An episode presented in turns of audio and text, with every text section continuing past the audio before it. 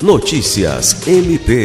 O Ministério Público do Estado do Acre, por meio do Núcleo Permanente de Incentivo à Autocomposição na Paz, promoveu um procedimento de mediação de conflito durante a última edição do MP na comunidade, realizada na Vila Acre, com edição temática denominada Cidadania para Mulheres. Na ocasião, considerando o novo foco do programa, que tem como objetivo a resolutividade, o NAPAZ realizou um levantamento de casos de conflitos na região e destacou um procedimento encaminhado pela Promotoria do Idoso, onde as partes foram convidadas a participarem da mediação.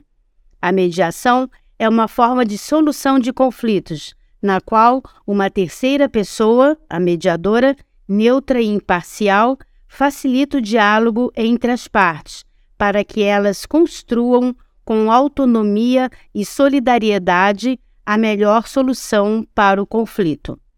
Lucimar Gomes, para a Agência de Notícias do Ministério Público do Estado do Acre.